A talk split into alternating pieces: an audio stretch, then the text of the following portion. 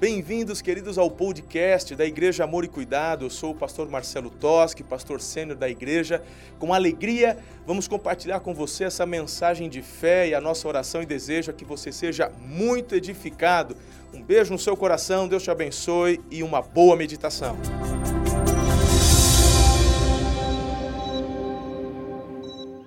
Sejam bem-vindos à nossa quarta celebração nesse domingo. Uma alegria, o Senhor tem se manifestado, agido em nosso meio desde amanhã. Hoje nós começamos nossa, nossa quinta celebração às oito. Foi sobrenatural, Deus nos surpreendeu, foi tão lindo e todas as celebrações até agora temos sentido e percebido o agir, o mover, a manifestação do Senhor em nosso meio. Temos convicção, como até aqui não será diferente nesse momento da ministração da palavra também há algo do céu a ser liberado sobre as nossas vidas nessa noite. Eu creio e eu sei que você também crê, porque você está aqui. Você está aqui. Talvez alguém possa dizer, pastor, na verdade eu vim porque me convidaram, fiquei até sem jeito de falar não, mas olha, você na verdade está correspondendo a algo que o Espírito de Deus já tem trabalhado no seu coração, eu tenho certeza. Eu queria convidá-los a orarem comigo mais uma vez. Abaixe a sua cabeça, feche os seus olhos e vamos conversar com o Pai nessa noite e pedir ao amado Espírito Santo que fale conosco de uma forma poderosa. Senhor, nós nos rendemos, nos rendemos diante do teu altar algo que o Senhor quer fazer nessa noite, há algo que o Senhor já começou a fazer, e nós queremos declarar que os nossos corações estão abertos. A igreja é tua, e que não seja eu, que não seja o que eu quero dizer, mas que flua o Senhor nesse lugar. O Senhor me esconda atrás da cruz de Cristo. Importa que é que somente Ele cresça e que eu diminua, Senhor. Cumpra em nós o teu querer. Seja feita a tua vontade aqui na terra como é no céu. Em nome de Jesus eu oro com fé. Amém. Nós estamos em 40 dias de presença. Hoje entregamos o jejum de pães e massas. E as irmãs já mandaram ver na lasanha hoje, aleluia. Eu estou percebendo as irmãs mais sorridentes que o normal hoje, não é?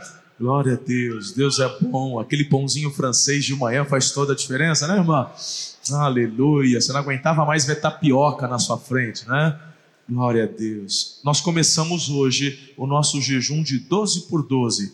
Começa às 19 horas, então se você está conosco no jejum, você vai sair do culto, meu irmão, só água, até às sete da manhã.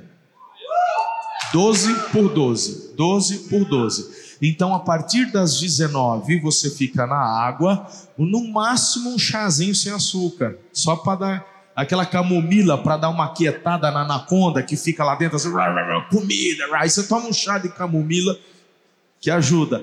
E Ontem eu tive que apelar para o chazinho de camomila ontem à noite. E aí, você então, amanhã, a partir das sete da manhã, você fica na liberdade, tá bom? E aí você se alimenta normalmente até as 19. Ok? Vai valer a pena. Tem sido tão bom. Tem sido tão bom. Faltam duas semanas. Então, esta semana, 12 por 12, a equipe pastoral e ministerial, junto com as que estamos fazendo, já estamos neste 12 por 12 desde o início dos 40 dias. Eu mesmo, assim que terminar, farei mais 40, que eu vou fazer 40 de 12 por 12 até Pentecostes. E tem sido tão bom, tão bom, vale a pena. Junto nessa campanha de 40 dias, Estamos em sete mensagens, hoje é a quinta de sete, onde, inspirados no livro O Poder das Sete Milhas, do pastor Stephen Furtick, da Elevation, ele tem nos inspirado nestas palavras, onde ele escreve o livro baseado nas últimas palavras de Jesus na cruz. E tem sido tão especial.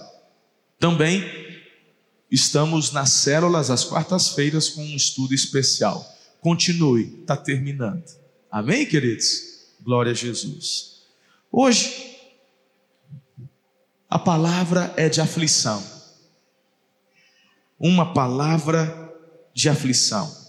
Lá em João 19, 28, Jesus disse: Estou com sede. Estou com sede. Um momento de angústia, é um momento de dor, é um momento onde, momentos antes de expressar estou com sede, ele havia já expressado o sentimento do abandono do pai. Jesus expressa aqui, sim, uma necessidade física. Perdeu muito sangue. Muitas horas já na cruz, pendurado. Já desidratado. Mas há uma angústia dentro do coração de Jesus que vai além da sede humana. E é sobre esse ponto que eu quero dar uma ênfase com vocês hoje à noite. Você está preparado? Sabe, Jesus entende a sua dor, Jesus entende a sua necessidade, simplesmente porque ele já passou por isso aqui na terra. Ele compreende.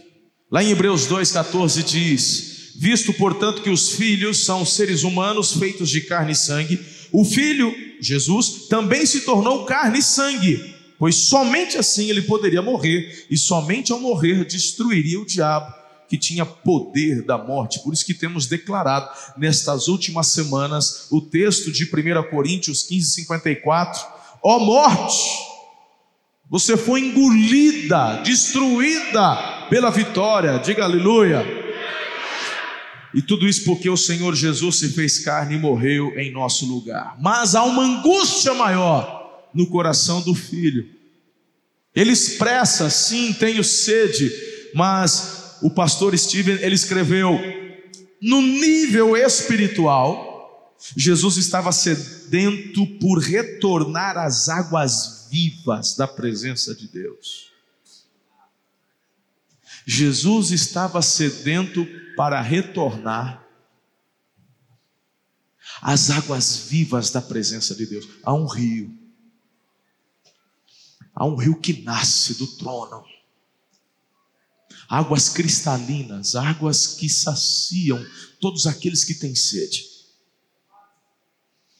O profeta diz: aquele que tem sede, venha e beba. Quem tem fome, venha e coma, de graça, sem dinheiro algum. Mas há uma, há uma condição, Paulo. Há uma condição.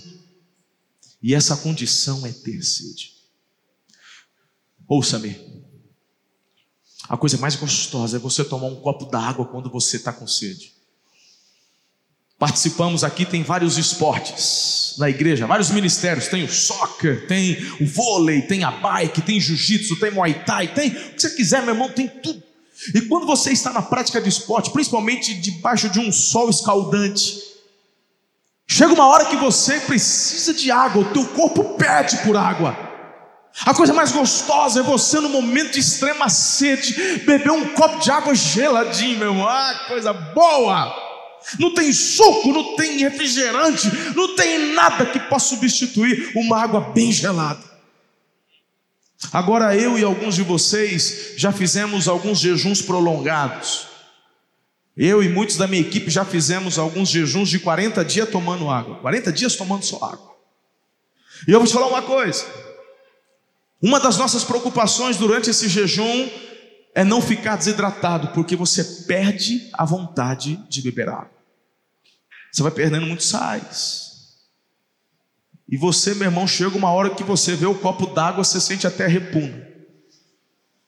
Nesse jejum nós bebemos água de coco, que é importante, eletrólitos e não sei o que é mais para repor, muito bom. Mas pode perguntar para qualquer um deles que já fizeram 10 dias, 21 dias, 40 dias, 30 dias. Chega uma hora que você não quer ver água na frente. Eu lembro do pessoal que eu chegava na igreja para o culto e, e, e, às vezes os irmãos da excelência vindo e trazendo uma água de coco geladinha. Eu olhava aquela água de coco e fazia assim. Hum. Mas eu mesmo pegava no pé deles. Nós tínhamos que tomar pelo menos 3 litros d'água por dia. E tínhamos que medir, porque era muito fácil você ficar desidratado porque simplesmente você não tem sede. Por favor, eu quero que você entenda.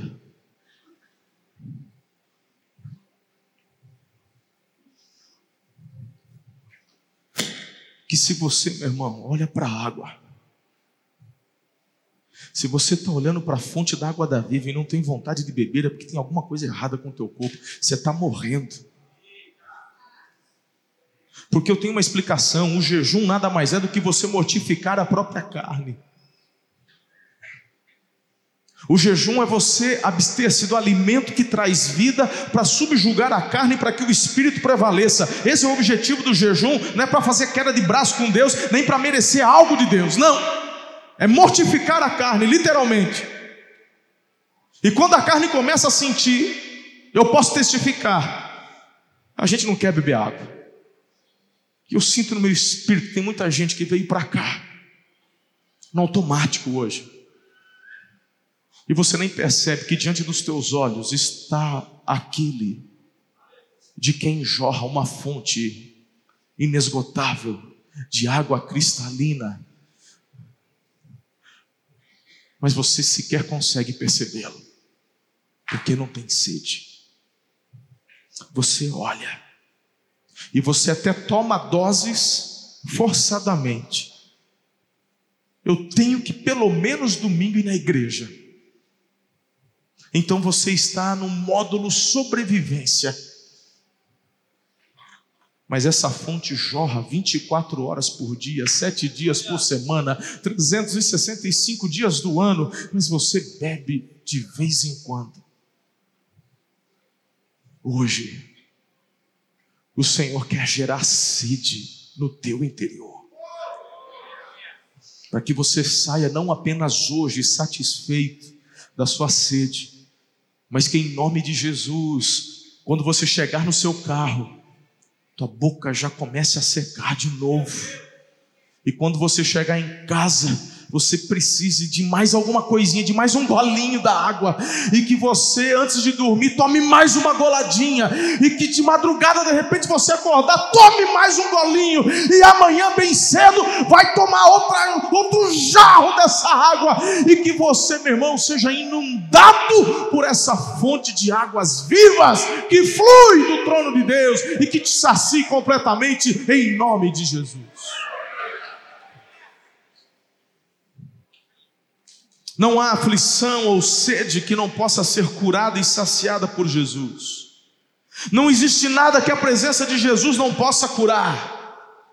A grande questão, queridos, é: onde você está bebendo água?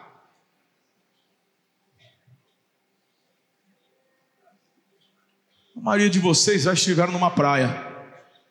Imagine você numa praia muito bonita, águas cristalinas, não essas daqui, que, não, mas aquelas cristalinas. Só que meu irmão não tem uma barraquinha por perto para te vender uma água de coco.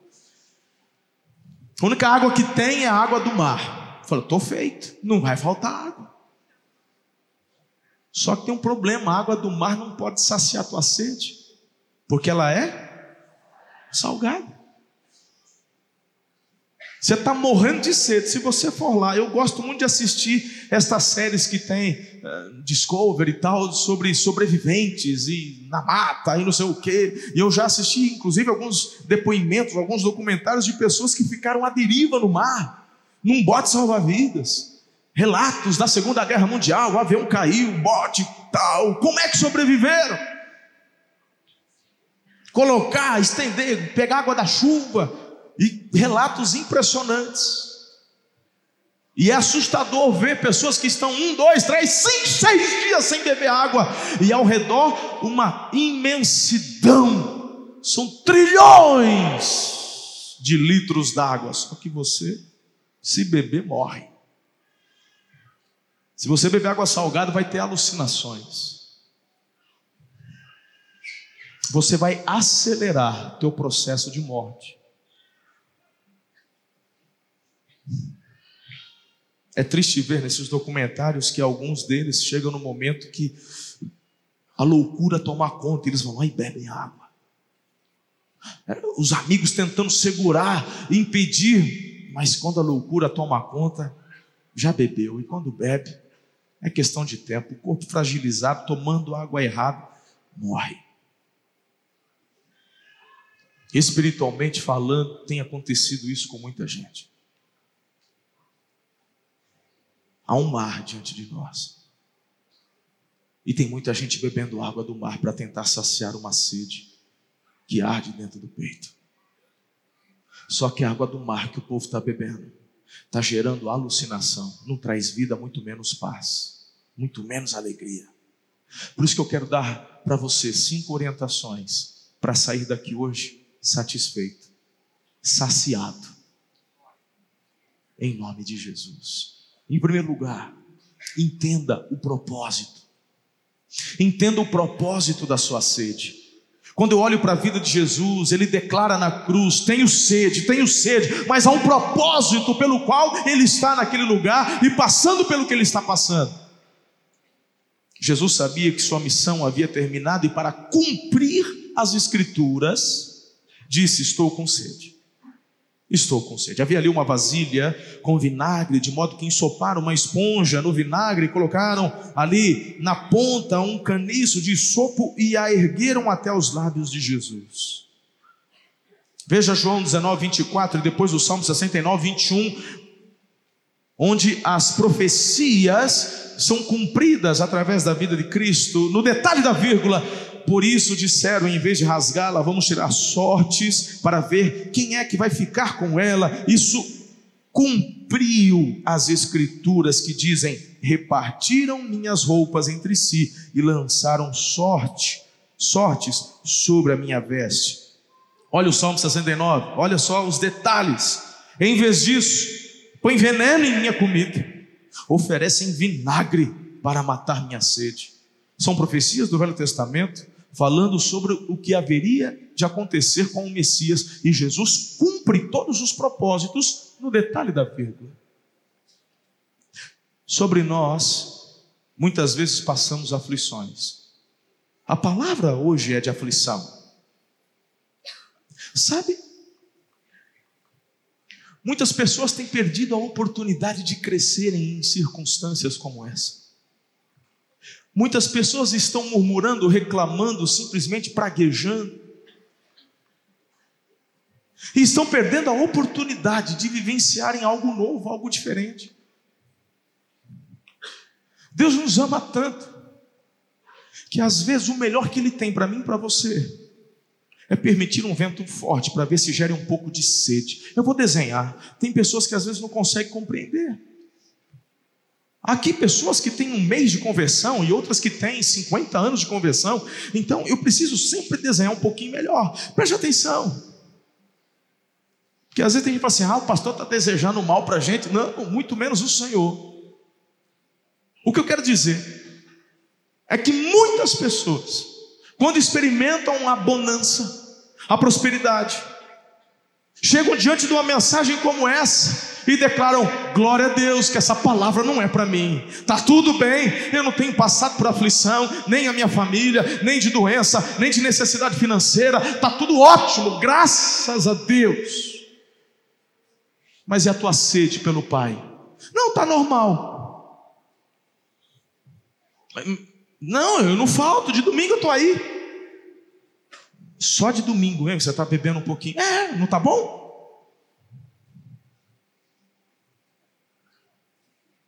O Pai te ama tanto, mas tanto, que se necessário for permitir um vento mais forte, para que através da aflição você se renda e o busque, só para tê-lo cada vez mais próximo dele, ele vai permitir. Pastor Rick Warren ele disse: Deus não desperdiça uma dor. Eu tenho repetido essa frase muitas vezes porque você precisa entender isso. Deus não desperdiça uma dor. Procure entender o propósito. Cumpra os propósitos. Às vezes, circunstâncias difíceis que você está atravessando e passando, Deus vai usar esse momento para que outras pessoas sejam tocadas e abençoadas através da vitória que o Senhor tem preparado para você. Você tem que parar de murmurar, reclamar. Você tem que se posicionar no Senhor, sacudir a poeira e ó, bora! Tem vitória! Nada acontece por acaso, nada, absolut, absolutamente nada sai do controle e soberania de Deus, nada pega Deus de surpresa, entenda, guarde isso. Isso é uma boa frase para você tirar uma foto e colocar como descanso de tela o teu celular. Vem aquela aprovação, aquele momento, vem a tentação de praguejar, vem a tentação de reclamar. Se abre o celular, nada foge da soberania do meu Deus, nada pega a Deus de surpresa. E é isso que nos traz calma. Isso nos leva para mais perto dele. Papai, o senhor já sabia que isso ia acontecer. Eu não sabia, mas o senhor já sabia. E com certeza o senhor já tentou me avisar e eu sou meio lesado, não entendi direito. Mas eu estou entendendo que esse vento aqui é para eu poder parar tudo e ter um tempo mais perto contigo. Papai, eu estou aqui. Teve gente aí que já passou muitas madrugadas com o Senhor e já tem tempo que não dá uma acordadinha de madrugada para dar uma chapadinha só para dar um, um cheirinho nele assim. Tem gente que acha que acorda de madrugada que é para comer. É para comer, mas é uma comida espiritual, irmão. Não é para você assaltar a geladeira, não. É para você assaltar a geladeira do céu, varão. É o Espírito Santo te acordando. Você abrir a geladeira do céu, tem banquete para você até de madrugada. Romanos 8, 28. E sabemos que Deus faz todas as coisas cooperarem para o bem daqueles que o amam para aqueles que são chamados segundo o propósito dele. Segundo lugar, primeiro é entender o propósito. Segundo, você precisa reavaliar suas fontes de saciedade espiritual. Entender o propósito da sede e reavaliar as fontes de saciedade espiritual. Mateus 24, 24 diz: Pois os falsos cristos e falsos profetas surgirão e realizarão grandes sinais e maravilhas a fim de enganar, se possível, até os escolhidos. Vejam que eu os avisei disso de antemão. E me impressiona. Um dos problemas que o povo de Deus está tendo é não reavaliarem as suas fontes de saciedade espiritual. Tem gente que ouve de tudo. Tem gente que sai escutando e recebendo. Ah, falou que é de Jesus, eu vou ouvir. Não tem critério. E você está muitas vezes recebendo e ouvindo de fonte que não é boa. Por isso que nós temos família. Foi Deus quem instituiu família. Pastoreamos pessoas livres, ninguém é presa, você faz o que você quiser. Mas família é um lugar de segurança, família é um lugar de confiança. É impressionante, irmãos. O próprio Senhor Jesus falou: tem muita gente disfarçada, tem gente maluca que fala: ó oh, pai, eu pai, eu sou, eu sou pai. E tem gente que segue uns bocó desse. Tem gente que acredita. Tá lá no sul, vai lá. Tem gente que patrocina o cara. E tem seguidor que fica, opa, eu. Tem. E tem outros que o próprio Senhor Jesus diz são falsos profetas. Tem gente que está ensinando um monte de coisa e você está bebendo e está passando mal, está morrendo espiritualmente e não sabe por quê. Está cheio de pastor de internet que só quer falar o que você quer ouvir. Fácil, irmão. Mas é fácil. Ou você acha que não é uma tentação para mim subir nesse púlpito e falar só o que você quer ouvir? Vamos falar só do amor de Deus, vamos falar só da aceitação de Deus, vamos falar só que Deus é maravilhoso e não vamos combater o pecado, não vamos falar de vida reta, não vamos falar de consertar o que está errado, vamos falar só o que te agrada aos ouvidos. Ah, meu irmão, já tinha construído sede nova e tudo. Me enche os pacovar quando tem gente que chega, irmão já todo contaminado, porque está bebendo em fonte errada. Aí eu sou teu pastor aqui há 12 anos. Você conhece minha vida, você conhece minha família, você conhece meu caráter, você... meu irmão, é um livro aberto, de dentro para fora, fora para está tudo, você conhece. Conhece minhas filhas, conhece minha esposa, aí basta um, um, um abençoado da internet falar um negócio diferente. Está vendo, pastor Marcelo, acho que está ensinando direito, não, hein?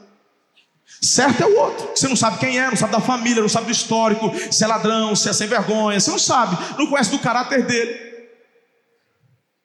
Você tem que reavaliar de que fonte você está ouvindo.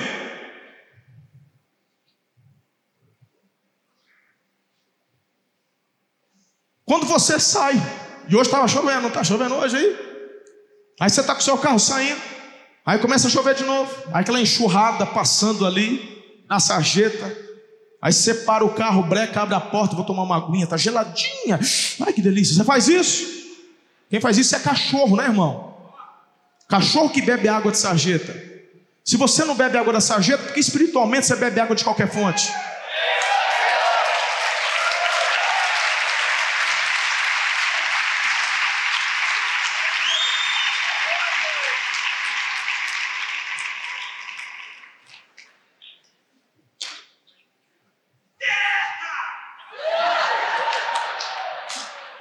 Você é livre. Você faz o que você quiser. Mas o Senhor chama a igreja de família. Porque família tem a ver com confiança. Quando o teu filho começa a ter idade de ir para a escola sozinho, o que, que você fala para ele? Ó, oh, aproveita, hein? Se achar alguém dando comida na rua, aproveita para quando chegar em casa não ter que se preocupar com o almoço. Primeiro recado que você dá: não pare para conversar com o estranho, não pegue nada de ninguém que você não conhece. É ou não é? Mas espiritualmente você come qualquer coisa. Reavalie suas fontes. Tem gente que fala: essa aflição não passa. Eu ouço pastor tal, tal, tal, tal, tal, tal, eu ouço tal, tal, e não passa. Reavalie suas fontes. Você não tem uma família? Aleluia. Então vamos beber junto da mesma fonte. Tem muitos homens e mulheres de Deus nessa cidade. Tem muitas igrejas nesta cidade, dirigidas pelo Espírito de Deus. Mas para cada igreja há uma revelação. Para cada igreja há um apontamento e uma missão que o Espírito dá de forma pessoal. Entendemos e respeitamos isso. Até quando não somos compreendidos, tudo bem. Todos que me procuraram e falaram, quero ir para tal igreja, Deus te abençoe, fulano é homem de Deus. Quantos? Agora, se você está aqui, está aqui. Se você está lá, está lá. O problema é você querer ficar um pé em cada barco, mas você não vai a lugar algum. Busque a orientação do Espírito de Deus e mergulhe. Agora para de ficar ouvindo de tudo. Aí tem gente que vem num culto desse, aí amanhã ele vai lá, dá uma benzida lá, porque tem um padre que está parando os carros e jogando uma água benta. Na quinta-feira tem o outro lá dando um passe na, na mesa branca, eu vou também. Não sabe porque está tudo lascado. Você quer tirar para tudo quanto é lado. Que história é essa que todos os caminhos levam a Deus? Jesus é o caminho, Ele é a fonte da água da vida. Não tem outra fonte.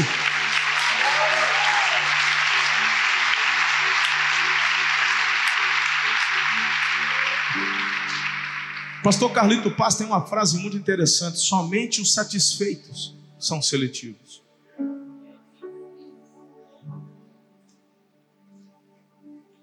Você não entendeu? Tem gente que gosta de no rodízio de pizza, né? Tem, um, tem uns irmãos dando brecha para gula.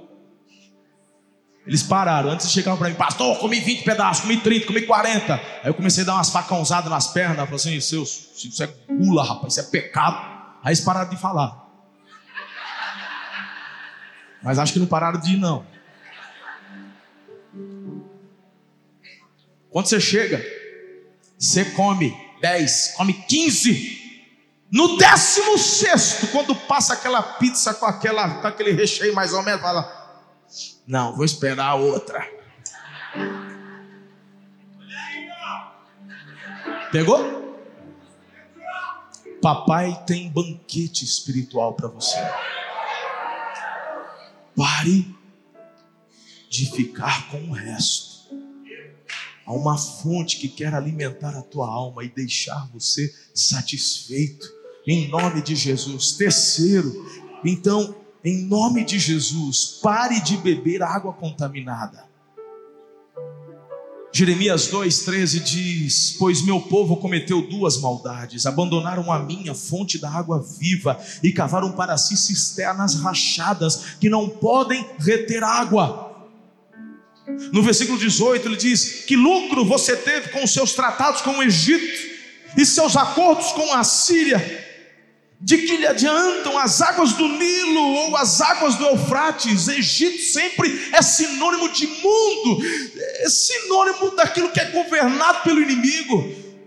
E o Senhor está perguntando: você que deixou a fonte que jorra do trono, e foi beber das águas lá do Egito. O Senhor te pergunta: mostra para mim o que é que você ganhou bebendo a água do Nilo. Mostra para mim o que você ganhou bebendo a água do Eufrates. Mostra para mim quais foram os lucros que você obteve da Assíria.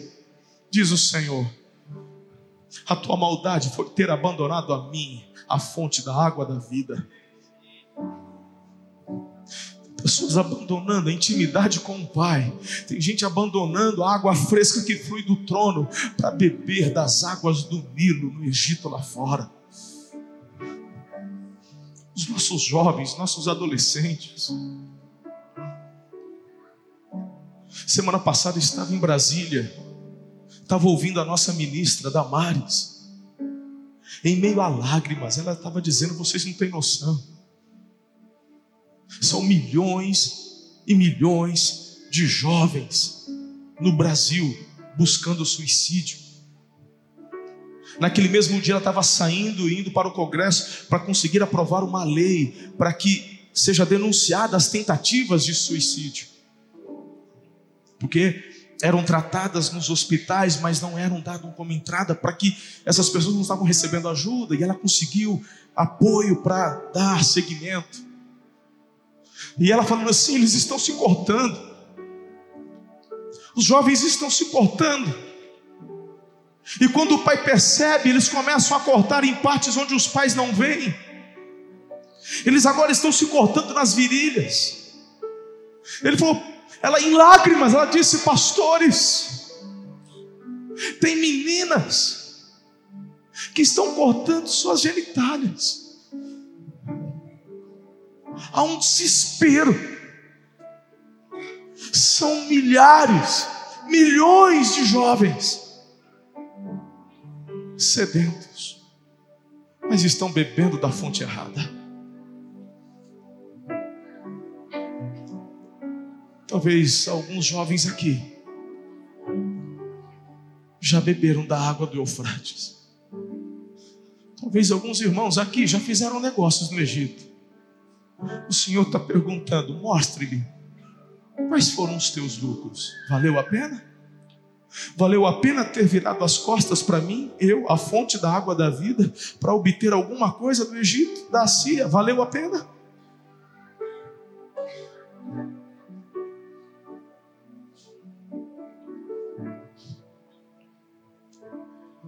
Existem tantas fontes contaminadas neste mundo. A mentira é a água suja que vai contaminar o desenvolvimento do seu caráter. Pornografia é a água suja que vai contaminar tua sexualidade. O roubo e a trapaça são águas sujas que contaminarão o desenvolvimento do seu sucesso. O orgulho, a prepotência são águas sujas que vai contaminar o desenvolvimento das boas amizades. A omissão é água suja no desenvolvimento da comunicação saudável, a infidelidade e a traição são águas sujas no desenvolvimento de um casamento abençoado, a preguiça, a procrastinação são águas sujas no desenvolvimento das suas conquistas. O egoísmo é água suja no desenvolvimento da compaixão e solidariedade. Ouça-me. Quanto mais água suja, mais pessoas contaminadas. Quanto mais água limpa, mais pessoas serão purificadas.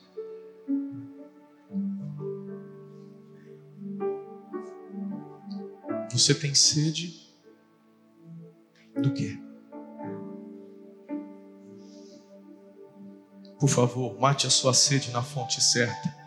É a quarta orientação que eu tenho para a tua vida nessa noite. Agora entra em cena a mulher samaritana. Todos nós conhecemos bem.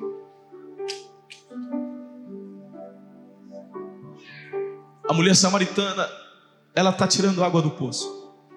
Jesus chega e diz: Eu quero um pouco dessa água. Ela fica surpresa. O judeu não conversa com o samaritano. Jesus fala assim: se você soubesse quem é que está falando com você, você pediria e eu te daria uma água, e a água que eu tenho para te dar, você nunca mais volta a ter sede. Aí ela fala: Me dá essa água. Sabe por quê? Porque só de eu não ter o trabalho de voltar a este poço, uau! Isso muitas vezes acontece com muitas pessoas. Lembra que na introdução da mensagem eu estava dizendo que muitas pessoas estão diante da fonte, mas não reconhecem a fonte.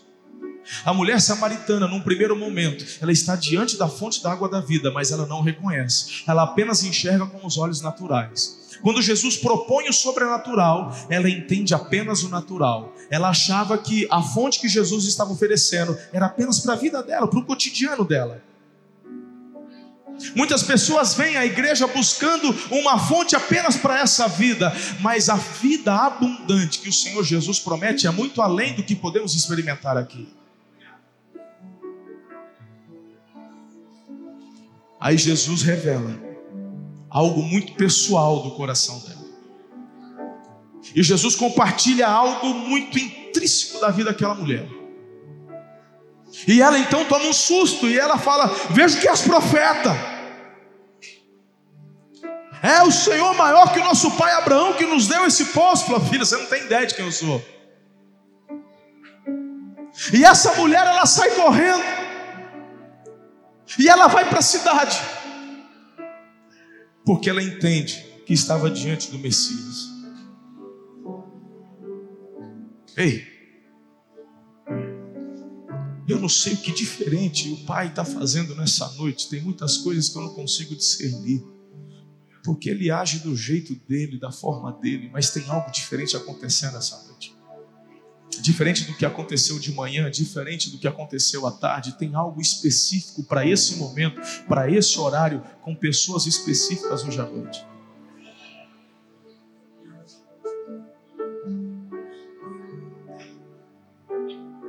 Como se o próprio Senhor Jesus estivesse aqui diante de você, dizendo: Eu sou essa fonte. Você veio até hoje.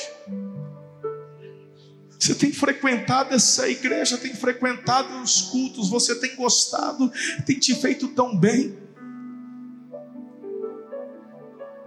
O que você tem recebido aqui tem abençoado a sua vida. Mas eu sou a fonte que vai saciar a tua sede para a eternidade. Eu sou aquele que quer resgatar o primeiro amor dentro do teu coração. Eu sou aquele que quer atear fogo santo dentro do teu peito.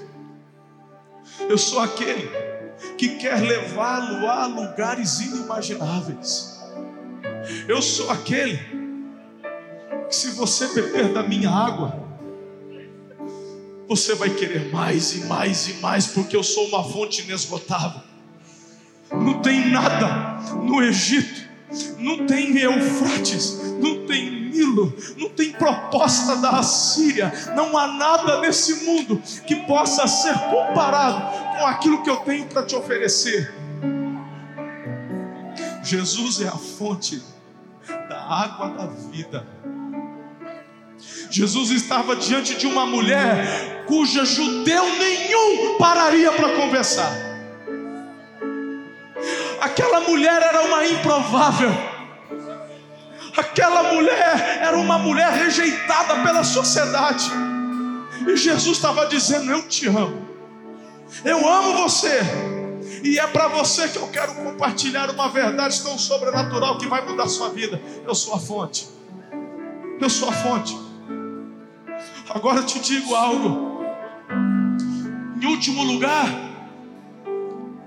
além de você beber da fonte da água da vida, que é Jesus, você tem que compartilhar dessa fonte com as outras pessoas. Me impressiona ver aquela mulher saindo, correndo. Ela vai para a cidade e ela tinha uma mensagem ela não tinha teologia, ela não tinha escola bíblica dominical, ela não tinha nenhum bacharel, ela não tinha nada, nenhuma Bíblia ela tinha para ler, mas ela tinha acabado de beber da fonte, e ela vai para a cidade e diz assim: venham, venham, porque eu acho que eu encontrei o Messias. Aquele que o prometido eu encontrei. Ele falou tudo que eu sabia. Eu não sei te pregar, não sei explicar, eu não sei te falar uma coisa, mas ó, corre, que ele está lá no posto do nosso pai Jacó. E se ele falou comigo, vai falar com vocês. Venham. Como é que nós saímos de um encontro como esse? Como é que nós podemos sair de um encontro de onde bebemos da fonte da água e chegamos na cidade oferecemos nenhum copo para aquele nosso vizinho, para aquele nosso colega de trabalho, para aquele que se assenta do nosso lado na escola. Alguma coisa tem que mudar na nossa vida. Se não houver um santo desespero no nosso coração de ganharmos nossa cidade para Jesus, nós vamos perder tempo. O tempo vai passar e não vamos cumprir a obra que o Pai nos chamou para fazer.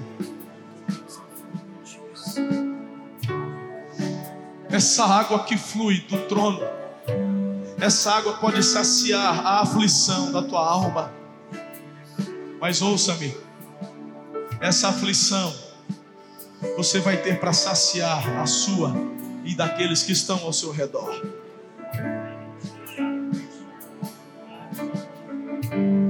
Quem sacia é saciado, quem supre é suprido.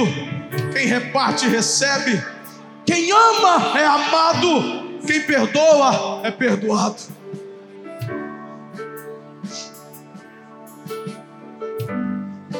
Ele está aqui. João 7,37: Quem tem sede, venha a mim e beba. Quem tem sede, venha a mim e beba. Filhos, por favor. Eu estou falando com pessoas que o problema não é saber onde está a fonte, porque você sabe que a fonte é Jesus.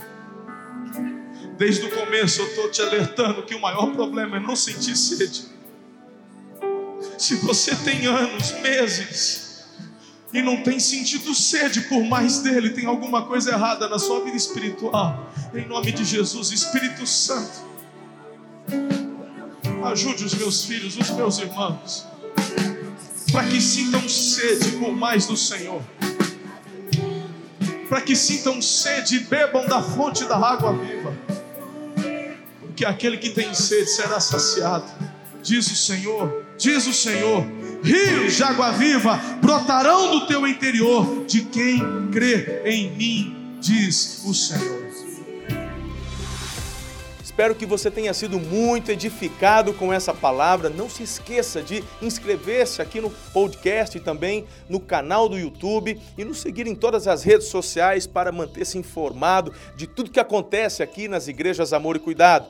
Um grande abraço, até a próxima, um beijo no seu coração.